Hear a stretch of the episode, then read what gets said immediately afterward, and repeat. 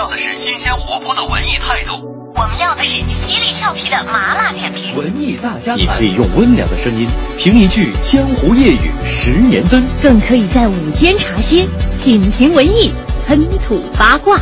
中午十二点，文艺大家谈，与特立独行的文艺视角不期而遇。不期而遇。中午的十二点零三分四十五秒，各位午安，欢迎来到今天的文艺大家谈，我是董月。今天是二零一五年的五月十二号，一百零八年前的今天不简单。有故事的他们，创造了历史的今天，曾经过往，当下此时也能隔空对话。今天其实不简单。What are you trying to make me out as? Tracy, what do you fancy yourself as? I don't know that I fancy myself When I as. read you're going to marry Kittredge, I couldn't believe it. That's why I'm here. How in the world can you even think of it? Because he's everything you're not. He's been poor, he's had to work, and he's had to fight for everything. 在好莱坞的历史上，有两个赫赫有名的赫本，一个是奥黛丽·赫本，一个是凯瑟琳·赫本。 而在相当长的一段时间里，凯瑟琳·赫本也许是好莱坞获得奥斯卡奖次数最多的一位。Shame on you, Alma. One way to talk about marriage. May I remind the court of the words of the poet Congreve? The poet Heaven has no language like love, hatred, murder. Go to hell! You're a woman's born! You know what I'm going to do? For luck? No. Give you a great big kiss.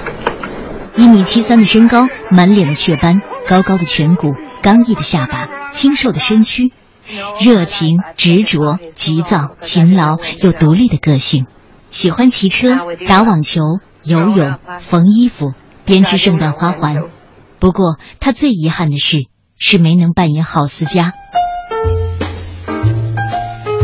一百零八年前的今天，一九零七年五月十二日，凯瑟琳·赫本出生于美国康涅狄格州的哈特福德市，父亲是一名医生，母亲是一名女权主义者。赫本和同龄的女孩相比，非常的害羞，即使在家里也显得书卷气十足。当她考入布瑞麦沃学院之后，便立志要做一名演员。凯瑟琳·赫本从百老汇舞台的小角色起步，进入电影圈之后就一发不可收拾。一九三二年到一九三四年的两年间，主演了五部电影，其中《清晨的荣誉》更是荣获了奥斯卡金像奖，而电影《小女人》也获得当年的最佳影片。这时，关于她个人生活的报道和传闻也越来越多。生活中举止傲慢，穿着松垮不化妆，在照相机前不注意形象，拒绝出演好莱坞的影片，拒绝记者采访等等。但影迷们却为这种反传统的行为喝彩。Whether 'tis nobler in the mind to suffer the slings and arrows of outrageous fortune, or to take arms against a sea of troubles, and by opposing, end them. To die 一九三四年，赫本重返百老汇，出演舞台剧《湖》， 而那些鼓励他这一行动的批评家和观众们，第一批买了票，在看完之后，又对这出戏和赫本进行了攻击。在这种情况下，赫本只好返回好莱坞。凯瑟琳·赫本并没有那么容易被打垮，她买下了自己主演的舞台剧电影制作权，这个举动果然凑效。一九四零年，根据同名舞台剧改编制作的电影《费城故事》取得了票房上的成功。赫本获得了第三次奥斯卡提名，而在接下来的而立之年的女人当中，她开始和男影星斯宾塞屈塞联手.同时在戏外，他们也开始了长达二十五年的罗曼蒂克史。Norman. Norman. Maybe we should call a doctor. Oh, yes. Yes, I'll get the telephone. I'll get the telephone.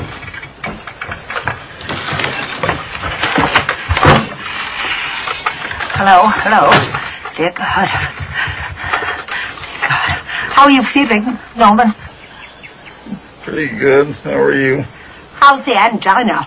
The what? The pain, damn it. Pretty good as pain goes. The stupid operator. Hello. Hello. Hello. Hello. Hello. Now, what's the matter with her? She's slow. 金色池塘让赫本拿到了第四座奥斯卡小金人，所有用来表示自尊、自爱、自立、自强的词语都可以加注在他的身上。他摔摔打打、浮浮沉沉几十年，屹立不倒，可每次昂首就站在一个更高的地方，还有着好莱坞的名利车轮也碾不碎的硬度。二零零三年六月，九十六岁的凯瑟琳·赫本闭上了双眼。那一年，同时离去的还有八十七岁的格里高利·派克。那半年，几乎所有的电影和相关的文字都在说，两位泰斗的辞世标志着一个时代的结束。他们用黄金年代和这个世界做了最后的离别，并成为二十世纪美国电影最有力的见证人。When I was young, I'd listen to the radio, waiting for my favorite songs. When they played, I'd sing along. It made me smile. Those were such happy times and not so long ago. How I wondered where they'd gone.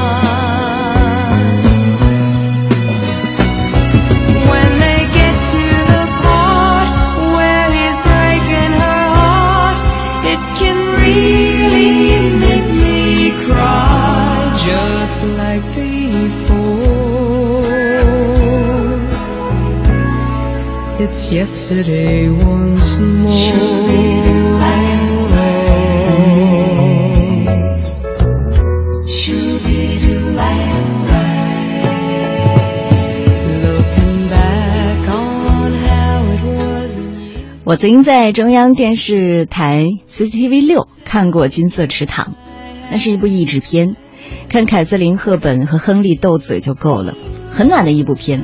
两个老人，嗯，会给你很暖的感觉。我觉得老了就应该这样，为琐碎甜蜜斗嘴。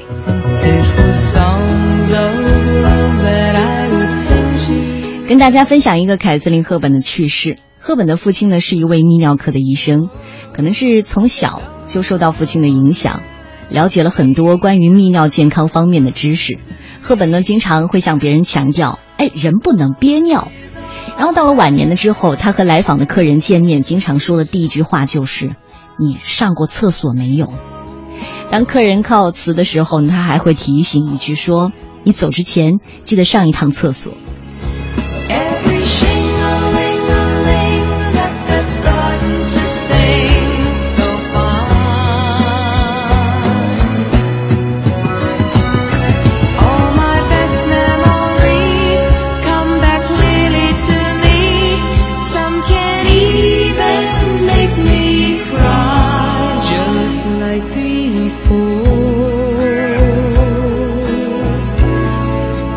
Yesterday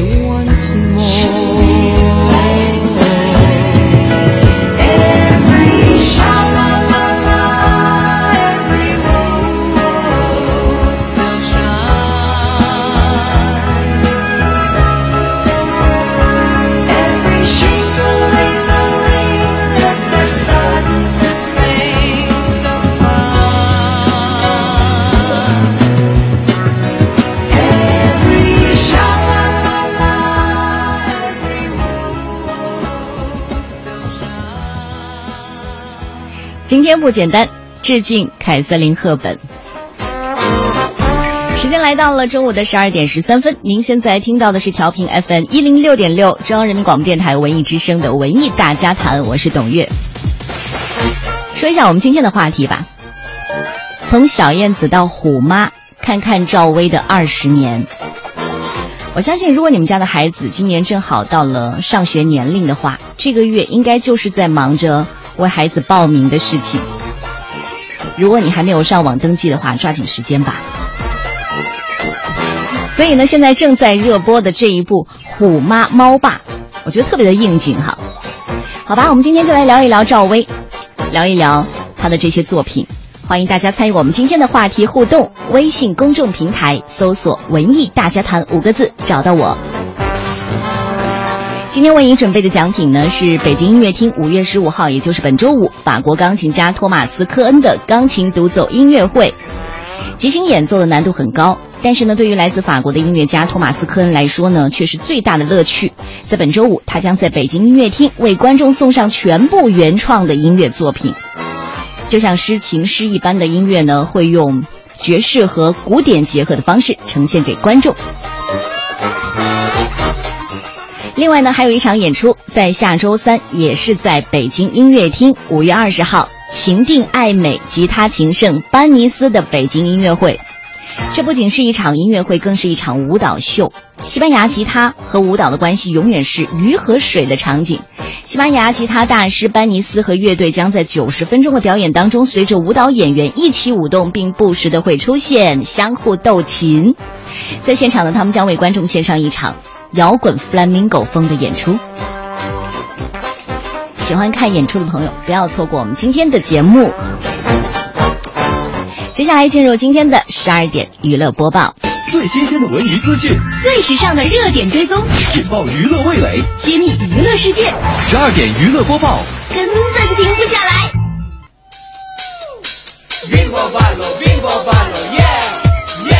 十二点娱乐播报，今天关注的头条呢是敬一丹，嗯。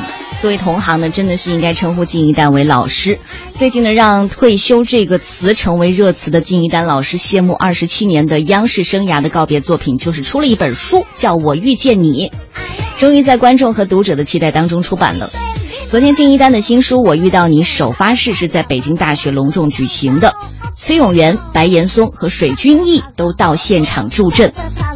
现场，白岩松动情地说：“没有很好的跟大姐吃几顿饭，聊几次天儿，这大姐呢就退休了。金大姐呢是我们心中最好的大姐，因为我家庭当中没有亲姐姐，但是二十年前当我遇到大姐的时候，我就觉得很幸福，感觉她这样的大姐才是真正的大姐。”随后，白岩松用了八个字来形容敬一丹：利而不害，为而不争。利而不害就是做人方面，金大姐给人以好处；为而不争呢，就是做事方面，相互之间的没有竞争是假的，但是我们的竞争方式是相互之间提合理化的建议，让对方的节目做得更好。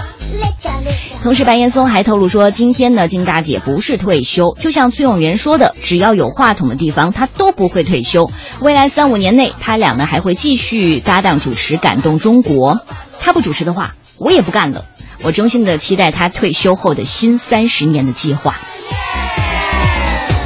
这两天，文艺之声的办公室随处可以见到这本书。我遇到你，真的是就差人手一本了。这里是十二点娱乐播报，还在继续。由刘猛执导，演员任天野、徐宏浩以及安亚平主演的电视剧《特警力量》日前正在湖南卫视热播。这部剧收视呢一直保持在索福瑞五十个城市收视率的前两名。不过也有网友吐槽哈，这部剧的剧情安排不科学了，场景和台词和之前的电视剧《我是特种兵》太相似了。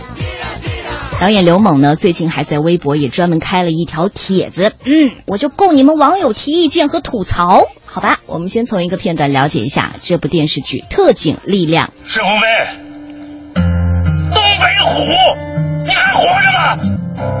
你给我活过来！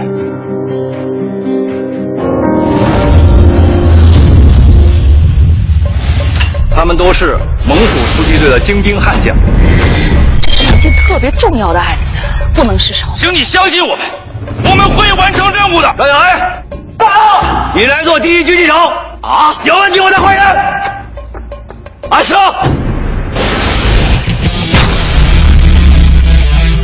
狙击组到位，看见他了，绝对死守不远，一枪打在他腿上。曾经指导过《我是特种兵》的刘猛，擅长写军旅题材，这次呢写特警，让不少网友说哈，这剧情不太科学。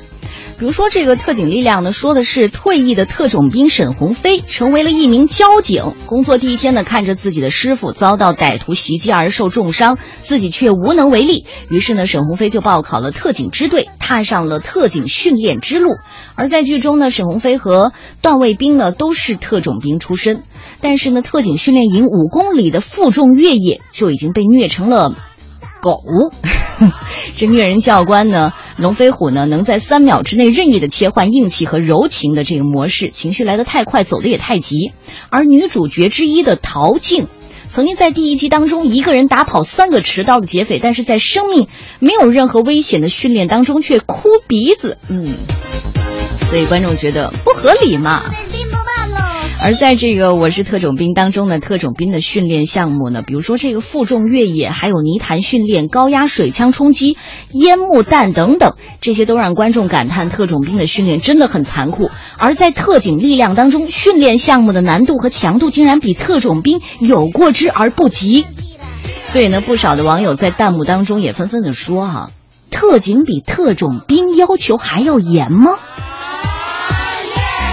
另外，也有网友吐槽说，台词和场景呢，几乎就跟我是特种兵没有多少差别。比如说，这个狗头高、狗头老高就换成了龙飞虎，陈排呢就换成了沈飞、沈鸿飞，还有这个喜娃就换成了赵小黑。包括这个台词的场景哈，都是一样的。这个迷彩呢换成了警服，嗯，喊话的内容也差不多。所以呢，这个刘猛就发微博解释：“我不是一个特别有能力的导演，但是我热爱中国的公安，热爱中国特警。如果有许多不足，也希望大家海涵。真的是我的能力没有达到。”女人手里的花，男人肩上的枪，女孩一脸羞巴巴。男孩一脸惊慌。凯和亚狗原本是热闹的街，疲惫的士兵带来粮食和水，毫无未来的百姓已经厌倦，已经厌倦，不想再流泪。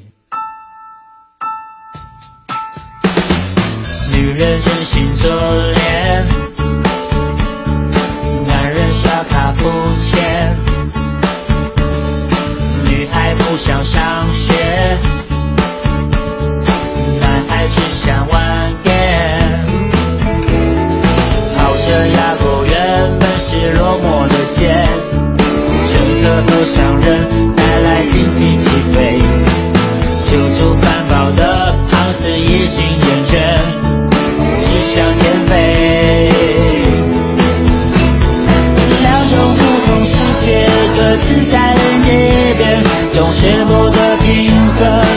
没有外线。正义犹如谎言，真理万花千变，我们说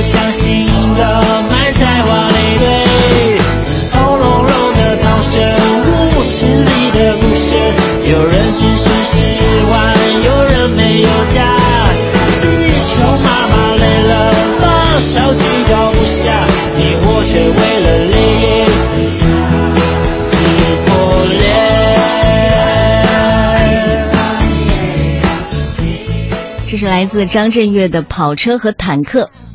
这里是正在直播的十二点娱乐播报。接下来呢，要关注的就是福布斯的中文版，最近呢推出了二零一五年的中国名人榜，范冰冰连续三年摘得桂冠，而准爸爸周杰伦呢位居第二，第三呢是谢霆锋。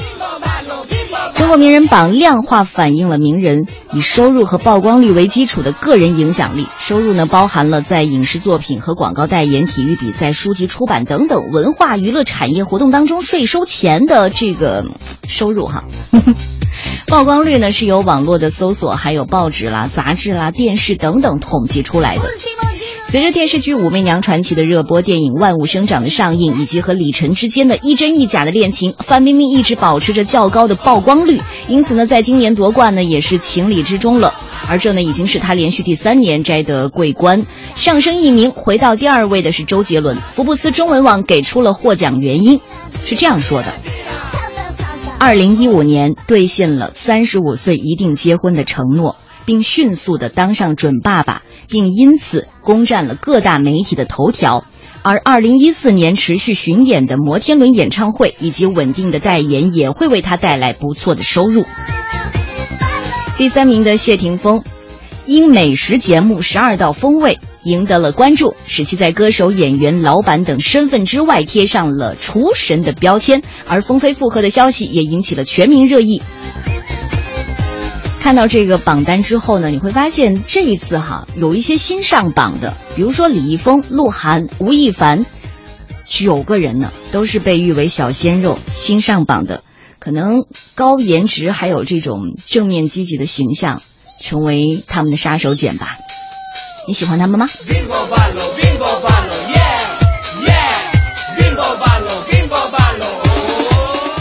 昨天刚刚说完五月档的电影呢，真的是会被这个好莱坞天团包围了。但是呢，同样会有一些国产片决定要迎战，比如说《重生爱人》，由郑元畅还有王丽坤领衔主演的青春爱情片《重生爱人》定档五月十五号全国上映。第一次挑战反一号的郑元畅，在影片当中饰演帅气多金的商业精英程峰回。还有王丽坤饰演的都市丽人苏莹，演绎了一段重口味畸形恋情，虐心指数破表。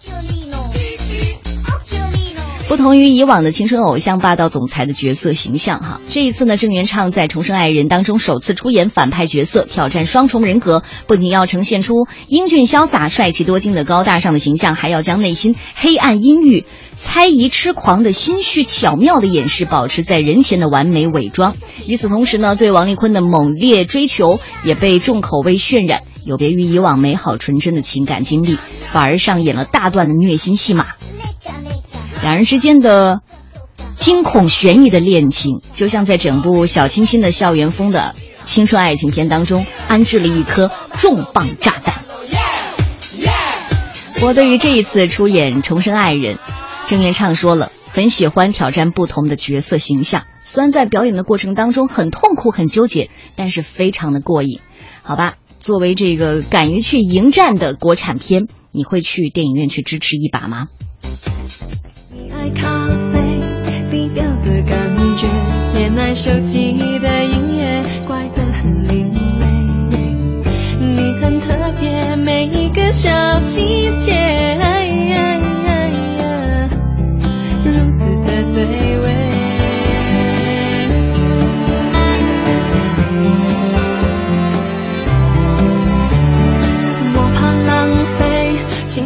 的错觉，讨厌自己像刺猬，小心的防备。我很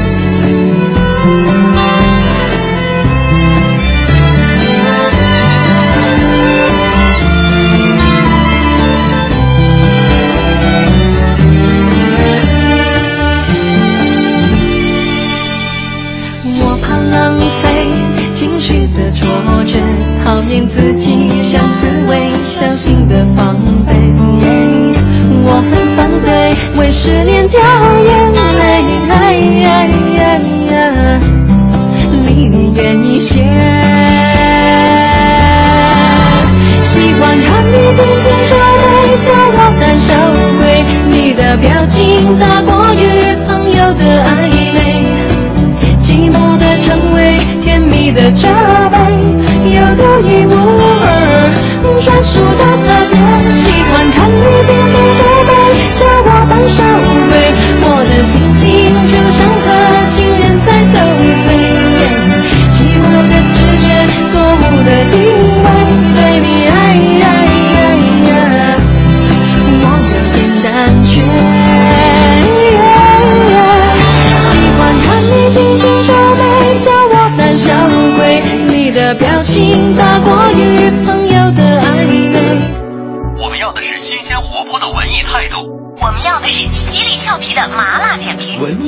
你可以用温良的声音评一句江湖夜雨十年灯，更可以在午间茶歇品评文艺，喷吐八卦。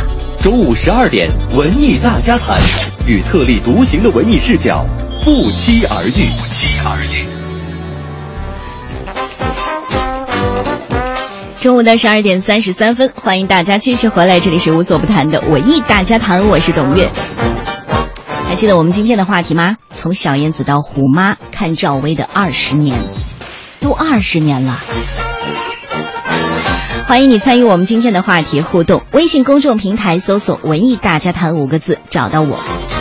今天为大家准备的奖品呢是北京音乐厅五月十五号，也就是本周五，法国钢琴家托马斯·科恩的钢琴独奏音乐会的演出票。即兴演奏的难度很高，但是呢，对于来自法国的音乐家托马斯·科恩来说呢，却是最大的乐趣。五月十五号，他将在北京音乐厅为观众送上全部原创的音乐作品，就像抒情诗一般的音乐，会用爵士和古典结合的方式呈现给你。还有就是在下周三，同样是在北京音乐厅，五月二十号，情定爱美吉他情圣班尼斯的北京音乐会。这不仅是一场音乐会，更是一场舞蹈秀。西班牙吉他和舞蹈的关系永远是鱼和水的场景。西班牙吉他大师班尼斯和乐队呢会在九十分钟的表演当中，随着舞蹈演员一起舞动，并不时的会相互斗琴。现场他们将为观众献上一场 flamingo 风的演出，还是摇滚范儿的。好，开始我们今天的话题，但是我们就从赵薇最近。演的这部电视剧开始吧，《虎妈猫爸》。不是说好了咱俩一人俩菜吗？啊，好吧，舅舅做汤，记住了。记住了吗？记住了。记住了吗？你们在干什么呢？你们？啊？妈妈，我们没吃披萨。姐。啊喂。喂，丽姐，你在哪儿呢？展销会这边出事儿了，莫名其妙少了一模特儿。啊！你们就给我这么教孩子是吧？给我等着，晚上我回来收拾你们。哎，不是姐，没吃的吧？姐，这还有一鸡翅膀，你吃吗？姐，吃吃吃，你就知道吃你。我我姐本身就应该没吃饭。有一句话呢，叫“好戏看后头”。赵薇应该是近二十年来华语流行文化当中。最有传奇色彩的女明星之一吧？你记得她的是哪个角色呢？小燕子，然后就是陆依婷，还有现在的虎妈，反正陪伴了八零后。同时呢，她也是华语影坛最风光的女导演，处女作就拿下七亿的票房。我们今天的节目绝对不是给金光闪耀的赵薇锦上添花。话又说回来，锦上添花有什么不好呢？其实我想说哈，我也是一个八零后，我真的是看着小燕子长大的。这一期节目就是想通过一个为人女、为人母、为人妻的我们既熟悉又陌生的人，通过他的作品，平静又客观的看待一个人的成长和蜕变，这样比较能说服人吧。或许我们也可以像赵薇扮演的《亲爱的》当中那个那个角色，村妇的角色。学会卸下你现在华丽的妆容，露出一个真实平凡的自己。七年了，赵薇终于回来了，重回电视剧《虎妈猫爸》，当然她的身份也转变了。在这部回归的作品当中，她演的必胜男、想老公、揍女儿、训下属、斗婆婆、抗情敌等等等等，一路过关斩将，最后呢练成了霸气的虎妈。嗯。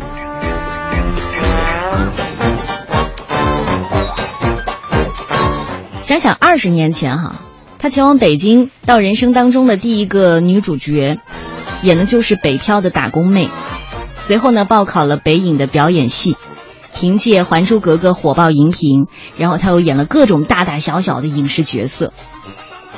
昨天我还在一部电影，我不知道大家看过没有，《炮制女朋友》的片段，我看了之后，当时在香港她做的这个访谈的时候说。我发誓，这是我演的最后一个丑女的角色。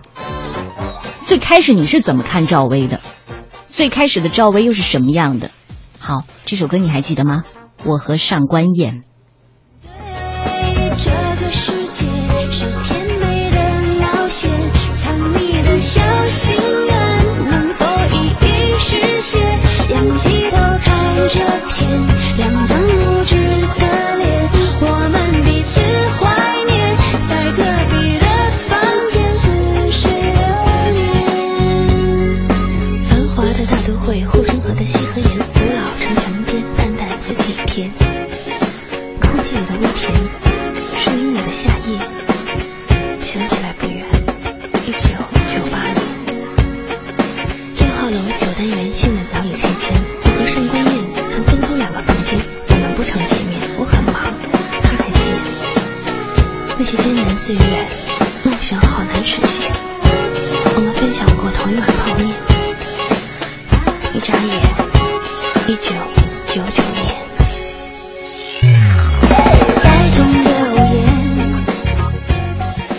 赵薇主演的第一部电视剧叫《姐姐妹妹闯北京》，那是一九九五年的时候。在此之前呢，赵薇是谢继恒通明星学校的第一届毕业生，毕业作品呢就是谢继导演的中国首部女性监狱题材的影片《女儿谷》。从《女儿谷》到《姐姐妹妹闯北京》，赵薇只用了三年的时间，就完成了从高中生到一个小明星的成长。成名速度已经很快了。之后呢，她又以全国第一的成绩考入了北京电影学院表演系，并且以出色的成绩成为当届的女学霸，还被曾建峰推荐给了《还珠格格》的导演李萍。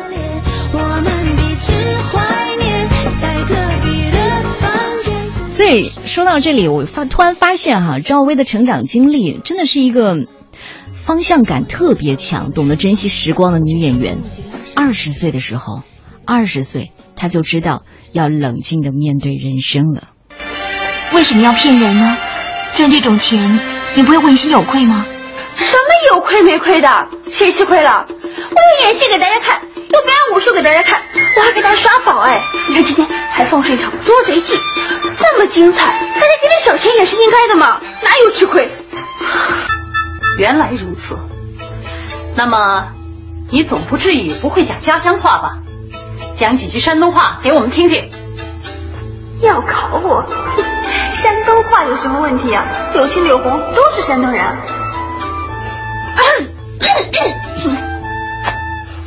包子馒头豆沙包，又香又大的包子馒头豆沙包，热乎乎的包子馒头豆沙包。好了好了，说些别的吧。别的。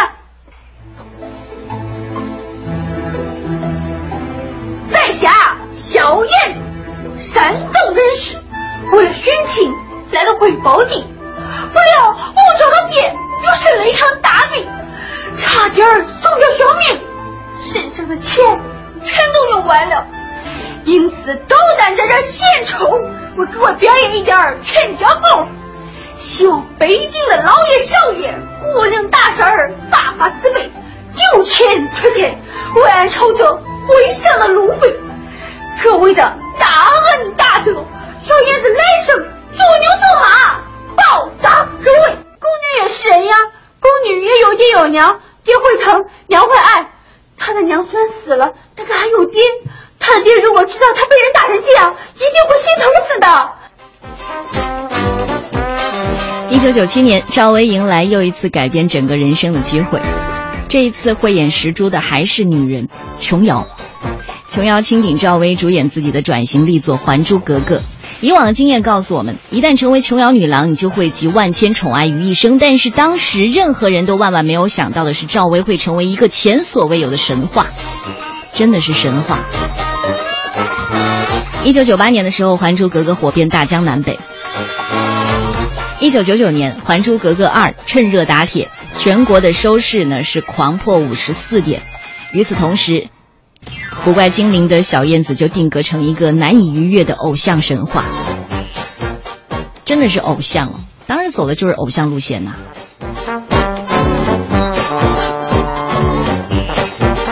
从表面上看是琼瑶点石成金捧红了赵薇，但是换一个角度看，其实何尝不是赵薇帮助琼瑶再登巅峰呢？《还珠格格》还有《情深深雨蒙蒙》，把中国荧屏直接带入了偶像剧的时代。后来换了小燕子的《还珠格格三》，风光不再，这就证明了赵薇的价值吧。《情深深雨蒙蒙》，赵薇不想演喜剧了，她决定要扮演忍辱负重、倔强坚强的陆一平。我在做什么？我在做什么？我啊啊！我在找东西，我在找东西呀、你下来找，我扶你下来，你会掉到河里去的，赶快下来吧！你不要过来，你过来我就跳下去了。好，好，我不过来。你在找什么？我帮你找。我在找，嗯，我在找我的刺。哎哎，你说你的什么东西？我在找我的刺啊！我是一只刺猬，我拔掉了我所有的刺，所以我活不成了。只要我把我的刺找回来，我就可以复活了。哎呀，在在在哪儿啊？站住，你别过来！你不要吓我！我承认，我承认我忘不掉你，我承认我好痛苦。我知道你跟我一样，你下来，我们好好的谈。下来，一平小姐，你千万不要想不开呀！想想夫人吧，想想你妈呀！如果你出了事儿，她怎么办？你们在喊什么？我只不过在找东西而已。你们不要大惊小怪的。你们以为我要自杀吗？陆家的人不会自杀的，我才不会那么没有出息呢。呀，让你转身，我呼唤你回头，我上前，刹那间雨滴都闪烁如光圈。我们拥抱在雨季中的一品，一品，我求求你不要再折磨我了，我求求你，你下来，我求求你。你是谁呀、你为什么要来管我？你不要装作不认识我，你知道我是舒缓。你谁都可以冒充，就是不可以冒充舒缓。他走了，他不会回来了，他去随缘了。做一个怪梦，传说的阿拉丁复活，偷偷跟我咬耳朵，透露爱情密码的魔咒。小燕子是一个神话，但是呢，也是一个坚固的瓶颈。二零零一年底的时候，因为穿错了衣服，然后争议缠身。从履历上来看，这真的是一段非常黑暗的时期。紧接着，二零零三年的时候，被称为赵薇年，因为她拿出了四部电影作品，《炮制女朋友》《天地英雄》《绿茶》还有《玉观音》。但是交出的成绩单来看呢，每部电影的票房收益都不理想，所以赵薇就成为了电影界的票房毒药。后来，赵薇在回忆起那段日子的时候说：“因为《玉观音》和《绿茶》的成绩不好，当时呢都没有人找我演电视剧了，有段时间连工作都没有。”然后他就唱了很多这样的歌，《爱情大魔咒》。他是要丑化自己吗？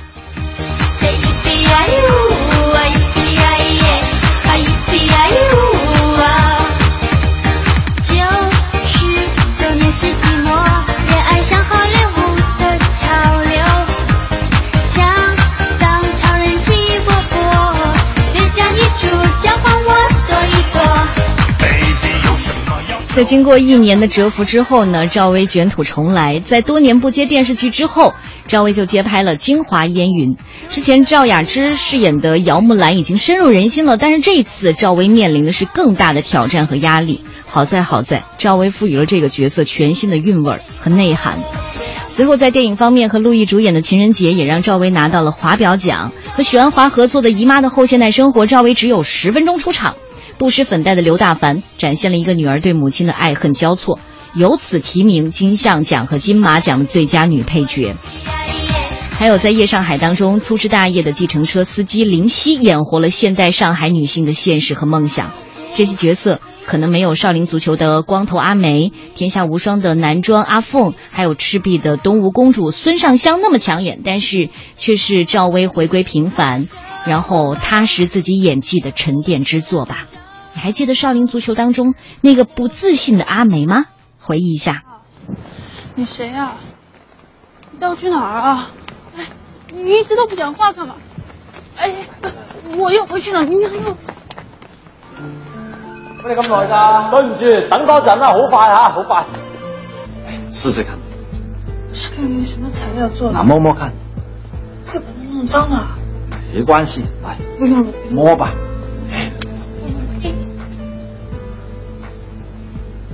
么样？滑的。我送给你。告诉你，我明天要去踢足球了，是吗？我一定红透半边天的。但是如果没有你帮我把这个鞋补好，可能我都不踢球了。你对我是多重要，你知道吗？你喜欢什么快告诉我，我很快就可以送给你。你要是红了，就送我一双波鞋吧。这个太没问题了吧？但是我觉得你也应该有点自信。其实你是很漂亮的，武功又高强，简直是完美。但是不要老低着头，头发挡着脸。来来来，来吧，哎，看着我，看着我，看着我，看着我，看，看，多漂亮！真的吗？是啊，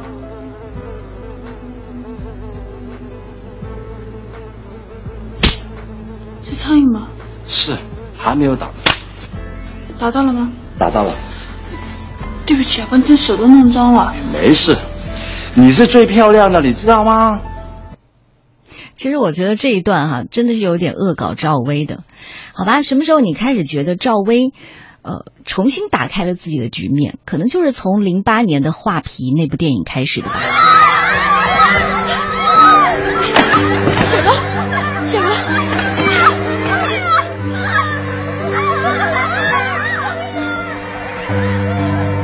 啊，夫人，夫人，这是怎么回事啊？啊！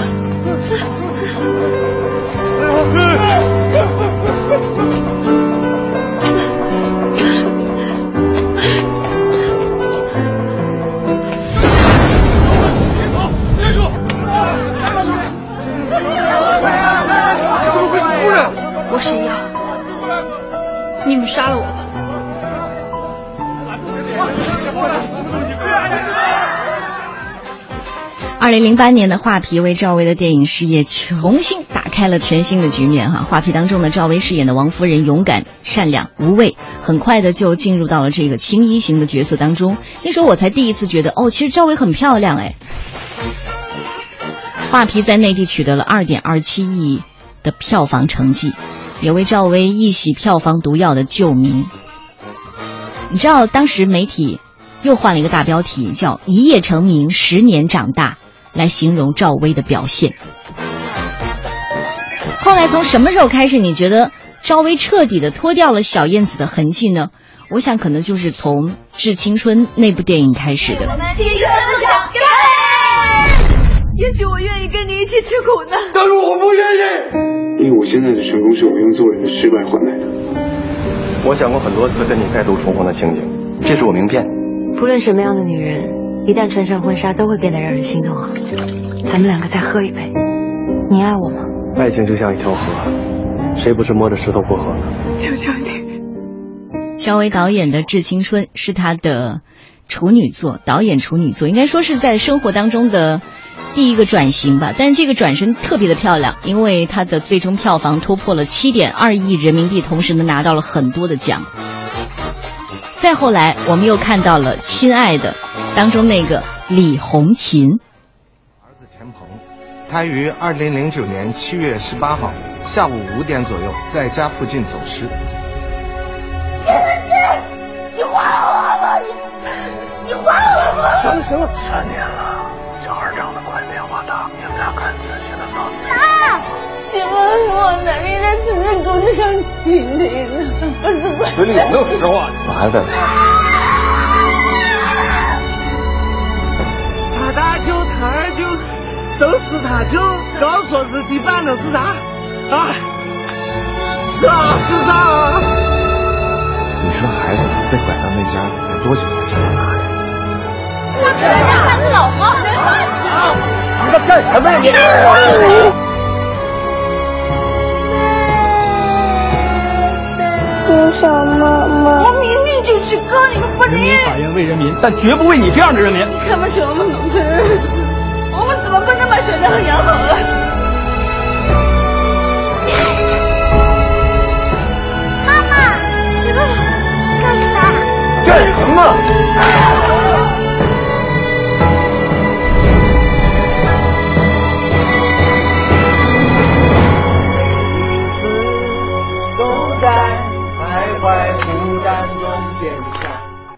零一四年上映的这部《亲爱的》，当时陈可辛说：“我把赵薇请过来，我告诉她你要演这样一个角色的时候，赵薇点头答应。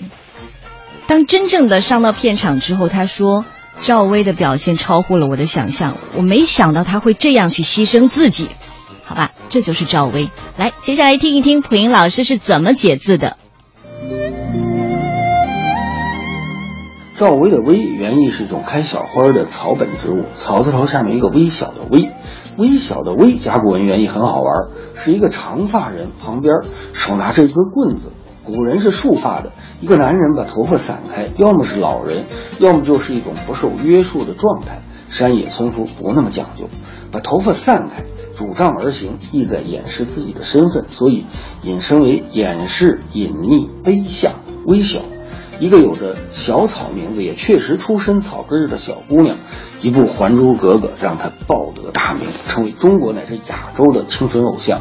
这样的经历，表面风光无比，其实是一把双刃剑，可以披荆斩棘，也会伤及自己。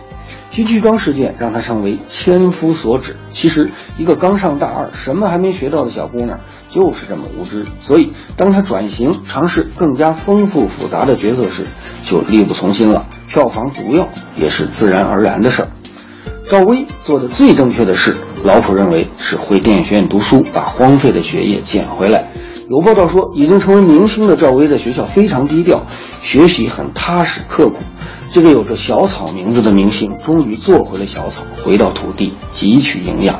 很多人都有这样的体会：上学的时候不爱读书，工作以后渴望读书，所以有工作经历的人读书格外认真。赵薇交出了自己的毕业作品《致我们终将逝去的青春》，完成了自己的成长。今天再看她演虎妈，已经收放自如，游刃有余了。赵薇的经历告诉我们：不经一番寒彻骨，哪得梅花扑鼻香？即使明星也同样如此。今日汉字，薇。谢谢谢谢蒲英老师。我觉得赵薇成功的一点，或者说可以让女性朋友都会喜欢他的一点，就是他真的很接地气，还有他很真实。好吧，不管怎么说，他已经作为一个女性被主流社会认为成功的几个标准都做到了极致，成名、结婚、生子、获奖。总之，他熬出来了。这就是本期的文艺大家谈，明天我们再见。